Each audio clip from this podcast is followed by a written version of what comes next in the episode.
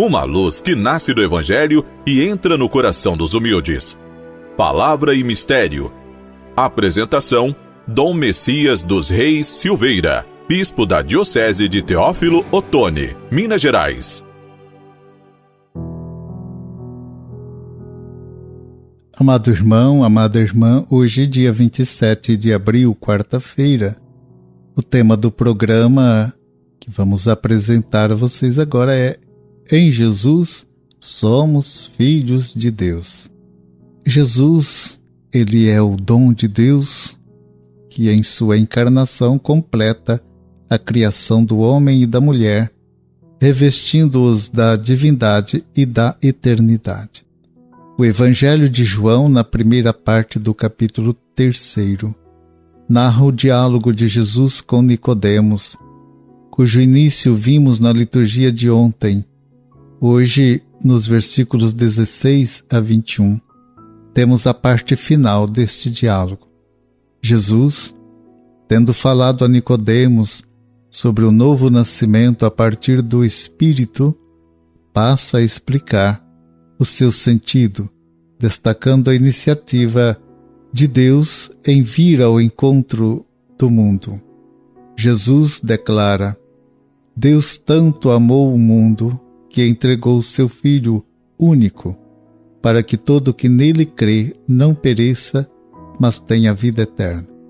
Pois Deus enviou seu Filho ao mundo não para condenar o mundo, mas para que o mundo seja libertado por ele identificando-se com a luz do mundo. Jesus continua sua fala: quem comete o mal odeia a luz e não vem para a luz, para que suas obras não sejam condenadas. Mas quem pratica a verdade vem para a luz para que se manifeste em suas obras, que suas obras são feitas em Deus. A revelação de Jesus no diálogo com Nicodemos adquire maior clareza nesta sua conclusão.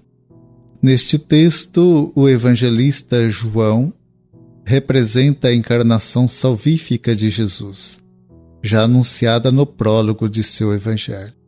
E o Verbo se fez carne e veio morar entre nós, e vimos sua glória, que ele recebe de seu Pai como Filho único ele estava no mundo. A quantos, porém, o acolheram, deu o poder de se tornarem filhos de Deus.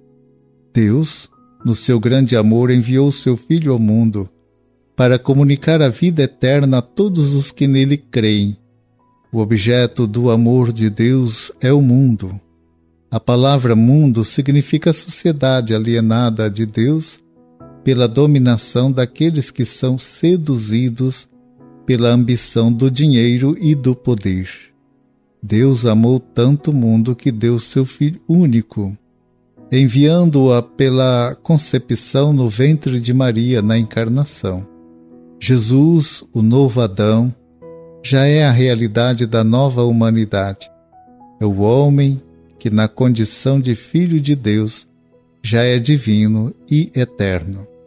O fruto do amor não é a condenação, mas a libertação de toda a opressão, que é realizada por Deus como dom gratuito da vida eterna e alcançada pela fé.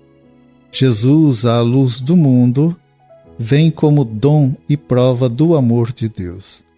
Sua glória, que é a glória do Pai, é comunicação deste amor. Que em comunhão com Jesus sejamos testemunhas do amor que manifesta a presença do reino dos céus aqui na terra. Amados irmãos e irmãs, o programa vai chegando ao final. Eu espero poder encontrá-los no próximo programa. Fiquem com a paz e a bênção do Senhor.